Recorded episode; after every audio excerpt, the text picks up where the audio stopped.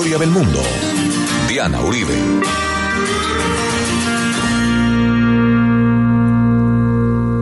Buenas. Les invitamos a los oyentes de Caracol que quieran ponerse en contacto con los programas, llamar al 338-0039, 338-0039 de lunes a viernes, o escribir al email info arroba la casa la info arroba la o consultar la página web www.lacasadelahistoria.com o el Facebook y el Twitter.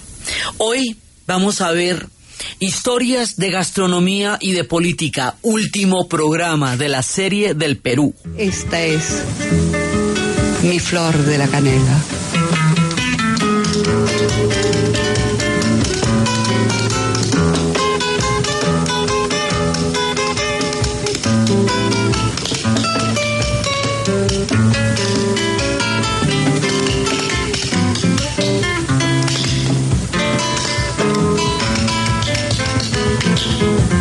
Déjame que te cuente, Limeño.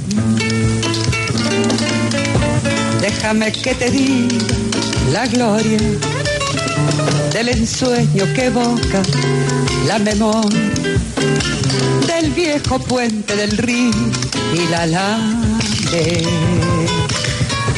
Déjame que te cuente, Limeño. Ahora que aún perfuma el recuerdo ahora que aún se mece en un sueño el viejo puente, el río y la lave. Jazmines en el pelo y rosas en la cara airosa. Caminaba la flor de la canela. Derramaba lisura y a su paso dejaba aromas de mixtura que en él pecho llevaba del puente a la Alameda. La vez pasada estábamos recorriendo la gran literatura peruana, sus maravillosos autores, algunos porque esto es inagotable. Hicimos un recorrido desde César Vallejo, pasando por Ricardo Palma y luego hablamos de Mariátegui en la primera parte, luego estuvimos hablando de Mario Vargas Llosa y de José María Arguedas. Y estuvimos hablando de Bryce Echenique y de los nuevos autores, también hablamos de Manuel Escorza, también hablamos de los nuevos escritores, de Fortunata Barrios, estuvimos haciendo una mirada a la literatura peruana. Pero desde que empezamos la serie, hemos estado anunciando desde el primer momento la gran gastronomía peruana. Resulta que la gastronomía peruana es un aporte de este país a la cultura mundial porque ellos han logrado una síntesis absolutamente prodigiosa de todas las influencias gastronómicas de toda la cantidad de pueblos que han confluido en el Perú sean además de las maravillosas circunstancias geográficas. Acordémonos que ellos tienen la corriente de Humboldt, lo que da una gran cantidad de mariscos enormes y maravillosos. Tienen la costa, la sierra y la selva, y habíamos visto al principio, cuando estábamos en el mundo indígena, que en las grandes épocas del imperio combinaban todas las formas de alimentación y articulaban cada uno de ellos a través de los sistemas de Ayus. Entonces, de toda esa primera parte, están las increíbles variedades, más de 2.500 variedades de papa. Hemos visto que tiene el Perú y tienen el ají y el tomate que lo van a lo van a conseguir después del pimentón, la quinoa, el maíz. O sea, ellos tienen una gran el camote. Tienen de los Andes la palta también, una, o sea, en lo que nosotros llamamos aguacate, ellos lo llaman palta, pues en, en el resto de la América lo llaman palta. Entonces ellos tienen una, una, una gran cantidad de vegetales sumamente ricos. Acordémonos que la papa de todas maneras salvó a Europa del hambre. Y es lo que ponen ellos en la primera parte y habíamos hablado, digamos, durante todas las grandes épocas del imperio, cómo ellos habían combinado toda esta cantidad de elementos y tenían su propia gastronomía. Entonces, después de eso, van a llegar los españoles y con los españoles van a llegar varias influencias.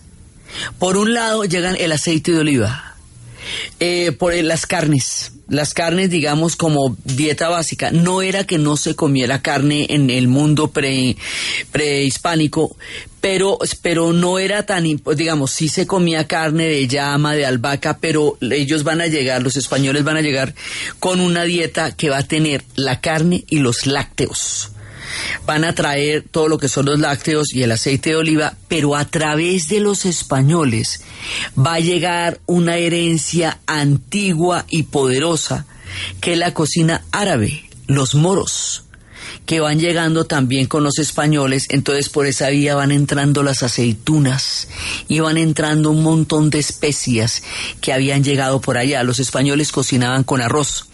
El arroz es oriental, pero los españoles vienen y cocinan con arroz, o sea, esa es una de las fuentes.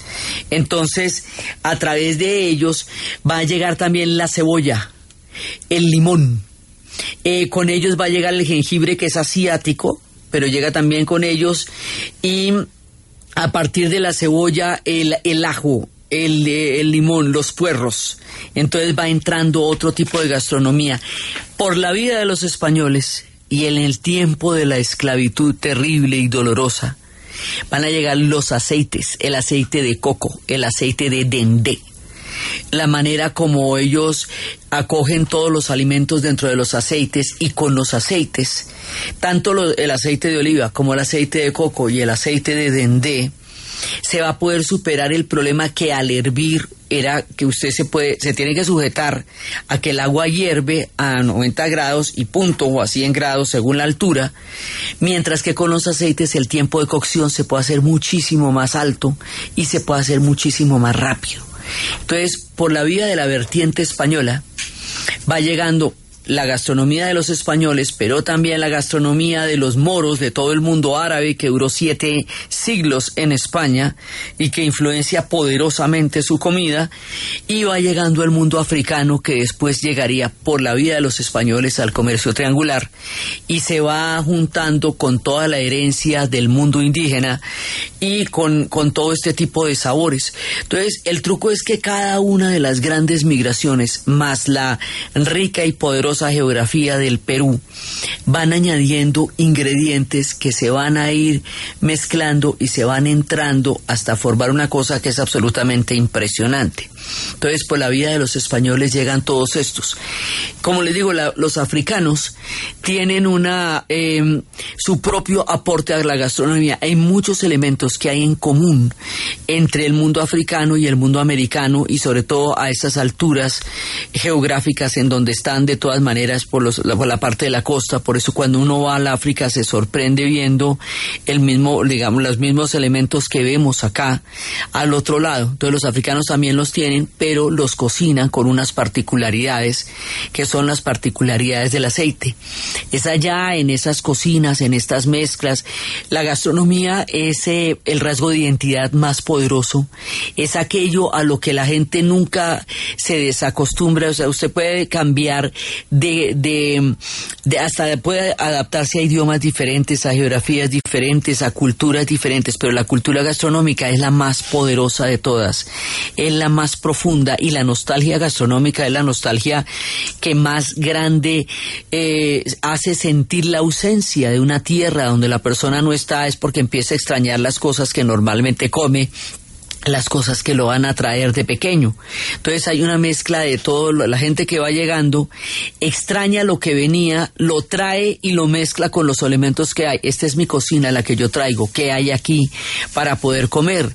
Entonces, pues eh, en las cocinas están las mujeres indígenas, están las mujeres afro y van trayendo las herencias de sus profundas culturas y van trayendo las herencias de sus cocinados y van entrando en un mundo mundo maravilloso que es como se va construyendo la gran gastronomía del Perú.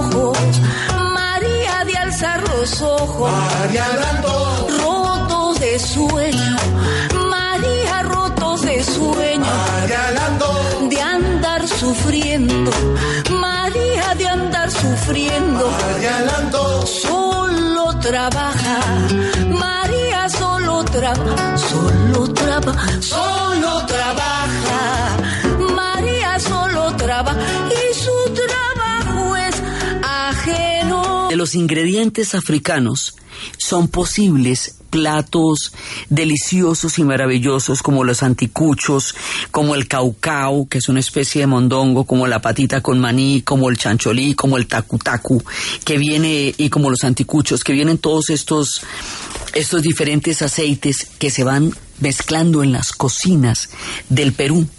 Después, van a llegar unos personajes que van a influir poderosísimamente en la gastronomía, porque hasta aquí, digamos, tenemos eh, una base que es común al continente.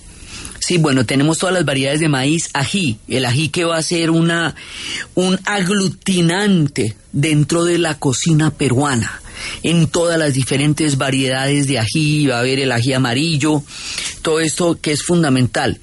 Pero luego van a llegar unos propios y unos fantásticos. Con la bonanza del guano van a llegar los chinos. Y con los chinos va a haber toda una puerta gastronómica que es el mundo de la chifa Sí, que la chifa, además eso viene específicamente de una provincia, de la provincia de Guandón, donde llegaron más de 150 mil al principio, llegaron a ser millones para la bonanza del guano, y ahí van a construir esa, esta cocina que es una base de arroz, eh, que tiene huevo, que tiene jengibre, que tiene, eh, que tiene mariscos también, tiene diferentes mariscos. Hoy por hoy no hay un solo lugar en el Perú donde no haya una chifa. Es una parte de la gastronomía que está completamente asimilada a ellos. La llegada de los chinos y más adelante la llegada de los japoneses, que también hemos visto en grandes cantidades, les va a dar una cantidad de ingredientes nuevos. Los japoneses conocen muy bien lo que son los mariscos crudos y se cruzan con la tradición del ceviche peruano. Entonces el tiradito dicen que es como una mezcla entre el, el sashimi y el, el ceviche. Entonces viene el tiradito. Entonces toda esta cantidad de pueblos van juntando esta gran gastronomía, pero sobre todo la llegada de los chinos. O sea, no, no es concebible la gastronomía peruana sin la enorme, enorme influencia china, que es muy grande en el continente, es muy grande en Panamá también, es muy frecuente en Lima. En Lima por todas partes, en, pero es que es en todas partes. Hay chifas que son la manera latinizada de decir shaufa, que como se llamaban los diferentes platos de la China. Van a llegar estas grandes, grandes migraciones huyendo de la China que se desarticulaba y se deshacía, hacen un trabajo durísimo por todo el continente que en, arriba en, en el América del Norte era la construcción de los ferrocarriles, pero aquí van a llegar es por la bonanza del guano. Entonces, cuando llegan los chinos y los japoneses, empiezan a darse la salsa soya y todas las demás especies que vienen de Oriente, también va a llegar el cilantro. Allá lo llaman culantro, por eso es que nosotros decimos que bueno es culantro, pero no tanto. Eh, es muy importante también en los platos, en los platos peruanos y estos originalmente vienen del sudeste asiático. Entonces las influencias, bueno, también de España había venido el vino, que es sumamente importante. Hay que tener en cuenta que el carácter de lo que va a ser el puerto del Callao y toda la influencia que esto va a tener en el mundo pacífico va a ser que a través del comercio la gastronomía se vaya haciendo cada vez más rica. Por eso nosotros vimos que la gastronomía en Colombia, la barranquillera y la caleña, son gastronomías complejas y maravillosas, lo mismo que la cartagenera, porque son puertos, son por donde vienen los, los, caleños, les llega por el lado de Buenaventura, pero donde quiera que haya salidas al comercio mundial, la gastronomía se ve enriquecida con una gran cantidad de, de diferentes ingredientes. Ahora, los moros vienen por el lado de los españoles, bien van a haber migraciones allá de, de pueblos árabes, entonces cada vez que van llegando ellos se van a Originalmente el pueblo indígena comía también cuy y se come todavía mucho cuy. Y se va dando un manejo de cada uno de estos ingredientes que va, va generando con el ceviche, el pescado, el limón, la cebolla, el ají y con las papas van a ver una salsa, uno de los platos impresionantes es las papas a la huancaína que es con ají, sal, hierbas y huancay, que, que, es como llaman uno de los condimentos que tienen ellos. Entonces, lo que van a hacer los peruanos es la síntesis la síntesis de todas las migraciones, o sea, la historia de la gastronomía peruana nos va dando una manera en que la historia del Perú se va reflejando en las ollas, en las cocinas y en los platos. Y la síntesis más prodigiosa que hacen ellos está en la literatura y está en la gastronomía. En las definiciones últimas de la identidad peruana, se van dando los elementos que hacen posible que esto sea un patrimonio intangible de la humanidad, literalmente, digamos, la gastronomía peruana, a todos los niveles en los cuales esto se va viendo, porque los platos son, son infinitos, son absolutamente increíbles. Ellos tienen también la quinoa, a pesar de todos los problemas que tuvo la quinoa con la colonización española, que la llevaron a prohibir, porque consideraban que no era bíblica, que no se podía convertir en, en tortillas, ni en pan, ni en nada por el estilo.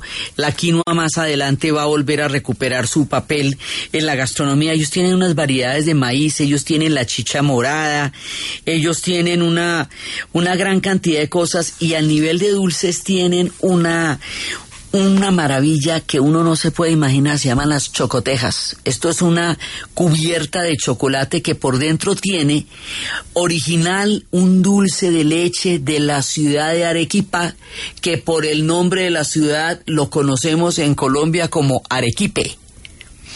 En, generalmente en el resto del continente y sobre todo en la Argentina se le conoce como dulce de leche pero nosotros lo conocemos como Arequipe y, lo manejamos como Arequipe. Pues viene de Arequipa, Perú. Entonces, a la chocoteja, que es el, cubierto de, chocolate, se le echa este dulce de leche o arequipe y se le echan unas nueces que crecen en el Perú que se llaman pecanas. O se le echan una, una especie de ciruela que se llama guindón o se le echan naranjas, confituras de naranjas, y eso tiene un sabor indescriptiblemente delicioso. No es que no hay palabras para describir lo que sabe una chocoteja. Tiene el suspiro limeño que también es basado con dulce de leche, que se le se espesa con la yema, que se, eh, y que después se le un batido aparte de claras y esas claras se le, se le juntan y queda una, un, suspiro así completamente maravilloso que es el suspiro limeño.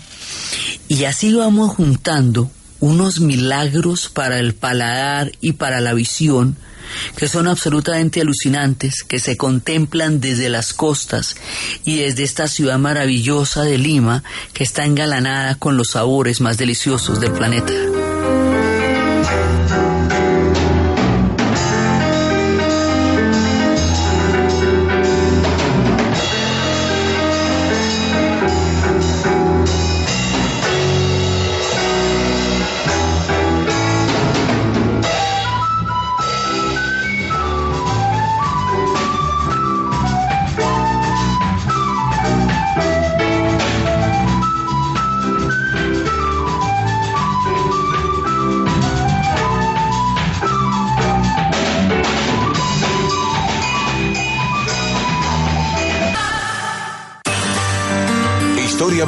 De Caracol Radio. Con Diana Uribe.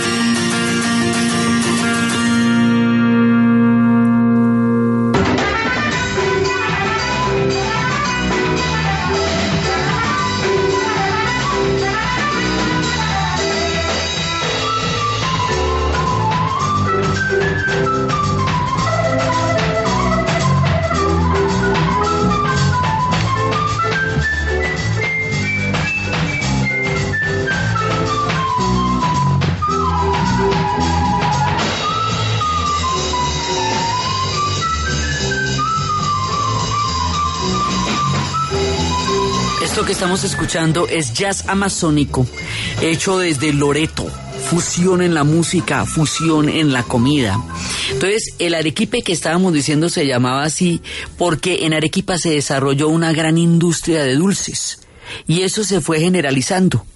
Entonces, casi que todos los dulces que venían de allá se llamaban arequipes. También tienen la causa limeña, que hemos contado muchas veces la historia de cuando llegó el general San Martín en el desembarco en Baracas durante toda la campaña de independencia y pues lo recibieron en una hacienda, pero pues imagínese con toda su tropa cómo hacían para alimentarlo. Entonces, con lo que hubiera en la hacienda, hicieron lo que pudieron y con las mezclas de papas hicieron esta causa y le dijeron a él por la causa, mi general. Entonces, así atribuyen el origen del nombre de la causa peruana. Entonces, esta gente tiene, lo que tiene es una increíble variedad de platos. Platos que nosotros no, no oímos con frecuencia, pero que allá son completamente eh, parte de, la, de toda la riqueza y de la variedad. Esto que les digo yo, que tienen estos nombres como takutaku, como caucau, que es una especie de calentado eh, especial que se frita de una determinada manera, como, como la, además las grandes bebidas, el pisco, que después se nos vuelve el, pisco sour, eh, el ají amarillo, el, por ejemplo, con la papa a la huancaína, hay un elemento que ellos tienen que es la leche evaporada. La influencia de los lácteos que venían de España, ellos la hacen para, para poderla tener, teniendo en cuenta que durante mucho tiempo no existía la refrigeración. La hierven y al hervirla se va evaporando una, una cantidad, pero eso le permite la conservación. Esa leche evaporada es un elemento, un ingrediente fundamental en una gran cantidad de comidas y también de las salsas cuando se va a hacer a la huancaína. Y también está el lomo saltado, que es una, una particular manera de, de procesar el lomo y eso tiene tomate y eso tiene eh, una gran cantidad de ingredientes que vienen de todas partes. Tiene tomate, tiene cebolla, tiene fusiones de todas las diferentes influencias. Entonces cada uno de los platos que se hace en el Perú tiene las influencias de todos los pueblos. Por ejemplo, en la salsa de la huancaína hay un, hay un queso particular y está la leche evaporada y está, que es lo que, y está todas las, diferentes formas en que se va dando todo esto, el ají de gallina, el ají amarillo, todas las variedades de maíz, la chicha morada, todo esto se va dando y hace que cada uno de los platos cuente las historias de todas las migraciones del Perú. Ellos también tienen unos envueltos de mazorca que llaman humitas Ellos tienen eh, unos, unos arroces particulares. Ellos tienen un seco, lo que nosotros llamamos eh, hogao o guiso, ellos llaman seco. Entonces tienen un seco de cordero, que es una cosa absolutamente increíble. Eh, las diferentes versiones de los calentados, de lo que nosotros llamamos calentados, el tacutaco es parte de lo que es un calentado de estos platos que se deben hacer el día anterior porque saben mejor calentados. Y así ellos van, por ejemplo, los rocotos rellenos, que es como van a manejar los diferentes tipos de ajís, que tienen muchísimos, muchísimos tipos de ajís y que los van trayendo, de, digamos, los van elaborando a su propia manera. Entonces, la forma como ellos van haciendo todo esto, la, ellos tienen jalea limeña, tienen chicharrones de mariscos, tienen chicharrones de pulpo, tienen diferentes vinagres, toda la diferencia de los aceitunas, eh, los salteados no solamente de lomo, sino de pescado, los estofados, eh, eh, todo ese tipo de, digamos, de mezclas. Entonces, lo que ellos han hecho es tomar cada una de estas migraciones como relatos, como historias que se van mezclando en la olla. Entonces tienen un guarguero, tienen, eh, tienen cremas, tienen fritos con mazorcas, tienen toda clase de cosas, calabacines, boniatos, miel de panela, que ellos le llaman chancaca, muchos elementos que nosotros conocemos, pero que allá se mezclan de una manera diferente. El pisco sour tiene un jarabe que es el que lo hace particular, hay otro que se llama chilcano, sí, y estos tienen también gotas de angostura, tienen bebidas como la Inca Cola, eh, la chicha morada. Nosotros cuando tuvimos a Perú de invitado especial en la Feria del Libro, trajeron la gastronomía como parte de la muestra de la feria, en donde se combinaban estos dos milagros de la literatura peruana con la gastronomía, lo que hacía con la artesanía y con el mundo indígena, lo que hizo que en esa ocasión, ahora que se acerca la feria, hubiéramos tenido una visión muy completa del Perú cuando fue el país invitado y trajo a sus grandes autores y trajo su gastronomía y eso era una cosa de dar alaridos. Entonces ellos tienen una civilización basada en la síntesis que han hecho de todo el relato de los miles de pueblos que los han habitado, también la pasta de los italianos que también llegaron allá. Entonces, la gastronomía peruana cuenta las historias de todos los pueblos que la han habitado, de todas las veces que han llegado en diferentes momentos de la historia del Perú a deleitarnos con sus nuevos sabores y con sus antiguas y tradicionales modos de cocinarlo y de procesarlo. Entonces, lo que ellos hacen es casi que una narrativa desde la olla, casi que un gran relato. Esto es el Perú en cada uno de los platos. Cada uno de los platos de una u otra manera reproduce la riqueza histórica de un pueblo ancestral que tiene todas estas historias y todas estas influencias. Y esa el maridaje o el mestizaje o la fusión de todas estas influencias produjo un fenómeno único de los más notorios en el continente justo con la gastronomía mexicana que es la gastronomía peruana, algo de un nivel de fascinación y de, y de diferentes eh, formas de entender todos los sabores, una de las maneras como los peruanos atienden cuando con todos los hospitalarios y fraternos y maravillosos que son, es llevando a una persona por todo el tour de su gastronomía. Esa es una manera de mostrar su riqueza, su civilización, su grandeza como pueblo, es mostrándolo a través de los sabores. Es una de las formas como el Perú se revela en su magnificencia y en su antigua civilización que se ve en cada una de las partes de ese país absolutamente maravilloso que nos entra por las letras y nos entra por los sabores y nos entra por los colores y nos entra por los ojos en la prestigiosa maravillosa presencia de cada plato de estos ceviches que son absolutamente increíbles y de toda la, la exquisitez de los peruanos en su manera de ser y en su manera de cocinar. Esto, por supuesto, es una mirada que, igual que la de la literatura, no pretende ser exhaustiva, sino simplemente descriptiva de cómo los peruanos han logrado entender las influencias y convertirlas en una narrativa peruana propia, diferente. Cada uno de estos pueblos trajo una influencia en la comida y esas influencias están en todas, en diferentes partes. Pero es la síntesis de esas influencias, es la lectura gastronómica que ellos hicieron de todos los pueblos que los han visitado y los componen, lo que es única, particular y específica del Perú, un rasgo de identidad un rasgo de grandeza y una de las, de las cosas más grandes que ellos tienen para compartir. Entonces, por eso nosotros les hemos estado hablando desde el principio de la serie de la gastronomía peruana, porque cada vez que aparecía una migración, un ingrediente nuevo, o muchos, y muchas preparaciones y muchas cocciones llegaban a la cocina de los peruanos que tienen la capacidad de generar síntesis prodigiosas. Entonces la suma de todo eso es una revelación en los sabores que es una de las cosas que hace particular en el resto del continente al Perú y en el resto del mundo. Entonces, hoy por hoy ya se empieza a conocer mucho más toda esta variedad increíble de cómo ellos han manejado sus miles de variedades de papa, de maíz, de, de ajís, de aceites, de cocciones y todo eso para crear estas sinfonías gastronómicas que significa la comida en el Perú. Entonces, con esta mirada descriptiva, simplemente como una especie de panea, como para contarles que una de las cosas que hace más poderoso a este pueblo es la delicia de todas las cosas que comen, la variedad increíble de los platos, la frescura, que tiene la corriente de Humboldt ahí.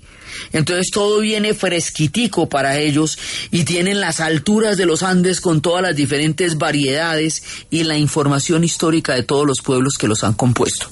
Entonces quería atravesar las cocinas del Perú, que lo estábamos prometiendo desde el comienzo de la serie, para dejarlos con la inquietud de que hay un mundo de sabores que un pueblo descubrió, sintetizó, disfruta y regala al mundo.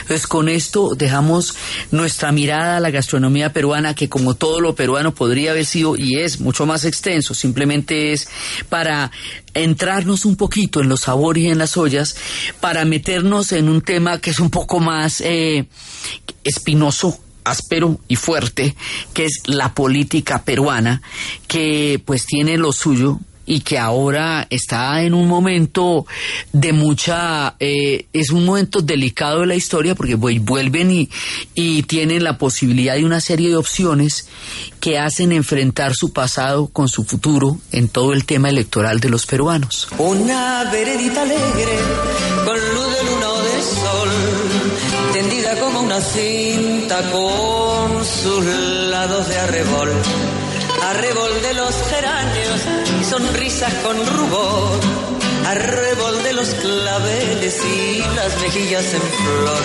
perfumada de magnolia, rociada de mañanita, la veredita sonríe cuando tu piel acaricia.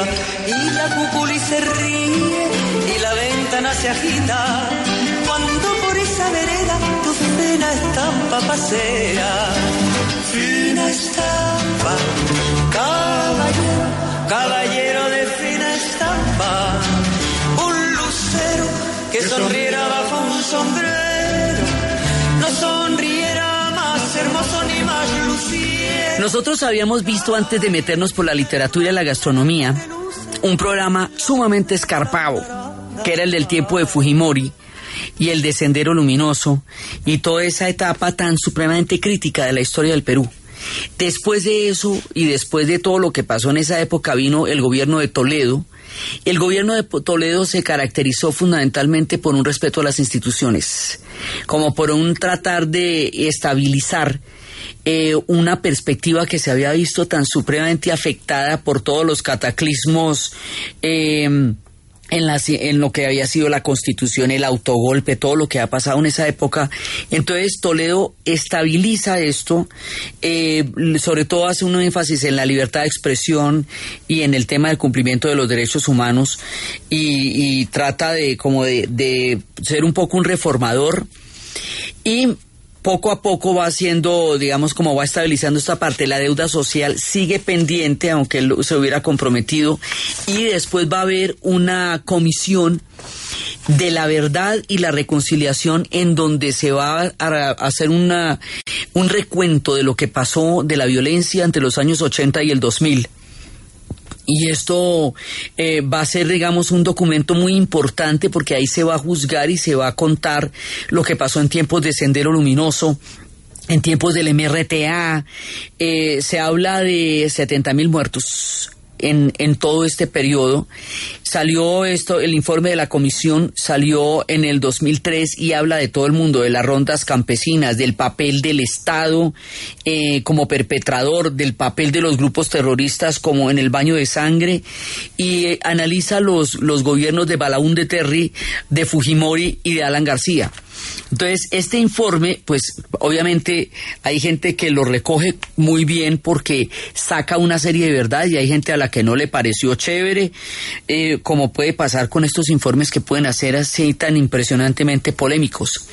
Entonces, después de Fujimori, vino Toledo, después otro gobierno de Alan García de Lapra, sí que es muy curioso teniendo en cuenta que le había ido muy mal en el primero, y luego viene Ollanta Humala, entonces, en el tiempo de Alan García se habla del TLC, se habla de, eh, digamos, de, de las relaciones internacionales. A él le tocó un terremoto muy fuerte. Y después viene el gobierno de Ollanta Humala, que ha tenido como la idea de hacer un énfasis mucho más en la educación, en la salud, en la lucha contra el narcotráfico, pues cada uno teniendo que enfrentar diferentes retos que en el Perú son completamente grandes y un poco la consolidación de la, de la democracia en el Perú. Es muy importante para ellos esto porque pues, les ha costado bastante. Entonces, en palabras de un historiador, en el cual nos hemos venido basando en una buena parte de nuestro relato de Jorge Besadre, él dice que son grandes esperanzas, súbitas y largos silencios, alargadas de pronunciamientos. El legislador copia las leyes en otros de otros estados, servilismos e inconsecuencias al lado de rebeldías tenaces y lealtades antiguas, condenaciones enfáticas del pasado y anuncios vibrantes de reformas radicales, retórica en los manifiestos y optimismo en los mensajes presidenciales, editoriales ampulosos en los diarios circunspectos e inútil y certera, feroz y aplaudida en las eventuales oportunidades que se pierden, capacidades mallogradas, hombres que se sobreviven a sí mismos, desgracias que parecen irremediables y renacimientos asombrosos, fulgores del heroísmo espartano del lado de las disputas bizantinas, refinamientos de raza vieja y primitivismos del Perú,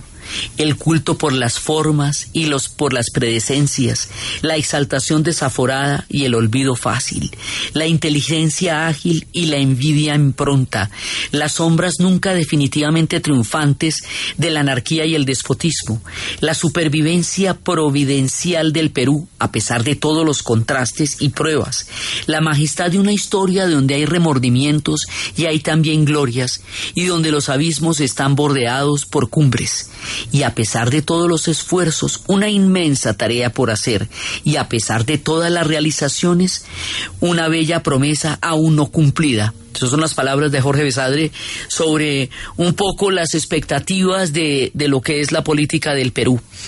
Entonces, en este momento acaban de presentarse las elecciones.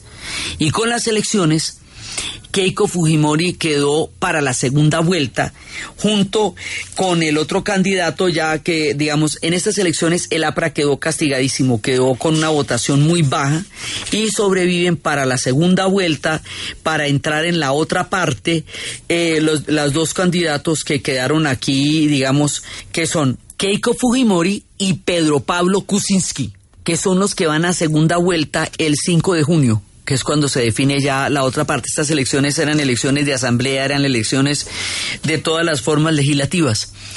Hay unas palabras que dijo Mario Vargas Llosa, que además acaba de escribir la novela de las cinco esquinas que cuenta las historias, precisamente la novela cuenta ese periodo de la historia, el periodo de Fujimori, el periodo de Montesinos, el periodo de, la intervención estatal, de la prensa al servicio de desprestigiar a los, a los que eran contrarios al régimen, del papel que la figura de Montesinos, que ahí lo llaman el doctor, hacía en una especie de peaje de todas las diferentes estructuras políticas del Perú, la corrupción, Todo es una, es una forma novelada de contar este periodo, obviamente con toda la, la licencia que da la ficción, es una manera de pronunciarse. Y hay unas palabras que dijo hace poco, justito antes de las elecciones, de su punto de vista y lo que él cree de lo que sería una eventual victoria de Keiko Fujimori en, la, en las elecciones del Perú. Esta es su interpretación. Pero los resultados indican que hay unos puntos de vista y hay otros, porque ella tuvo un, porcentaje muy alto. Entonces hay gente que cree en ese proyecto, pero hay gente que está totalmente en contra, manifestaciones. Eh, es más un ánimo polarizante el que se da en este momento cuando vuelven a definirse con los fantasmas del pasado. Vamos a escuchar en palabras de Mario Vargas Llosa, ahora con los 80 años, con la publicación con la novela, lo que él personalmente piensa de lo que sería una eventual victoria de Keiko Fujimori en la definición presidencial del Perú. Creo que sería una catástrofe para el Perú. Elegir a Keiko Fujimori es reivindicar la dictadura, una de las dictaduras más sanguinarias y sobre todo corrompidas que ha tenido el Perú. ¿no? Creo que hay un sector, pero no creo que pase de un tercio de la, del electorado que todavía sueña con el regreso del hombre fuerte. Pero estoy seguro que en la segunda vuelta no importa quién sea el adversario de Keiko Fujimori, va a derrotarla. Espera que sea, espero que sea así porque creo que la democracia que en el Perú existe desde el año 2000 se deterioraría profundamente y quizá desaparecería con Keiko Fujimori en el poder. La novela cuenta los últimos meses de la dictadura de Fujimori. Había terrorismo, había el terrorismo de Sendero Luminoso y había el terrorismo de Estado, el terrorismo del propio Fujimori. Había una situación de incertidumbre, de inseguridad, eh, el toque de queda producir una claustrofobia a los peruanos. Es muy, muy distinta a la época actual. El terrorismo prácticamente ha desaparecido. Hay una democracia imperfecta, pero que funciona. Creo que hay más libertad. Hay un progreso económico bastante considerable en los últimos, en los últimos años. O sea que ese Perú creo que quedó atrás y ojalá haya quedado atrás para siempre. No vuelve nunca más. Con estas palabras de Mario Vargas Llosa, cerramos un poco el balance político que los peruanos hacen del momento que están viviendo en la historia y de su relación con lo que fue la época de la dictadura más reciente en una historia tan turbulenta como ha sido la historia política del Perú. Y con esto terminamos la serie del Perú, una serie en la que nos atravesamos por las grandes alturas de los Andes, en donde hicimos nueve programas sobre el mundo indígena, en donde estuvimos en Caral, estuvimos en Chiclayo, con el señor de Zipán, con la dama de Gao, con Chanchan, con todas las civilizaciones, con el mundo inca, con el tiempo del virreinato de Lima, con los tiempos de la bonanza del guano, de la guerra del Pacífico, del tiempo del salitre, de la conformación del Perú a comienzos del siglo XX, con sus pensadores, con sus literatos, con su gastronomía, con su riqueza cultural, con todo ese espectro tan amplio, tan rico, con la fraternidad de su pueblo, con la grandeza de sus historias, con sus promesas por cumplir, con su perspectiva hacia adelante en el futuro y su enorme enorme pasado, hemos recorrido 24 programas de la historia del Perú para darnos una idea de cuán grande y cuán hermoso es ese pueblo. Después de terminada esta serie y siguiendo en lo profundo de la historia de nuestro continente, empezaremos la historia de la Argentina. Entonces, desde los espacios de la gran gastronomía peruana, de la causa limeña, de la papa la huancaína, de la turbulencia política, de la gran obra literaria de sus poetas como Vallejo y de sus escritores como Vargas Llosa y Praise Echenique, desde la enorme cultura indígena de los Andes del Plo Inca que sintetizó cinco mil años de generación y generaciones de pueblos y culturas antes de ellos y desde toda la grandeza de este pueblo que hemos recorrido a través de tantas enseñanzas a lo largo de estos capítulos en la narración Diana Uribe, en la producción Jesse Rodríguez y para ustedes, feliz fin de semana.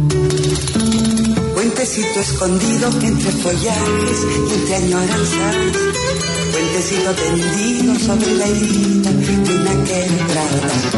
Retoñan pensamientos, tus maderos se aferra el corazón tus balaustres, puentecito dormido y entre el murmullo de la querencia, abrazado a recuerdos, barrancos y escalinatas, puente de los suspiros, quiero que guardes en tu gran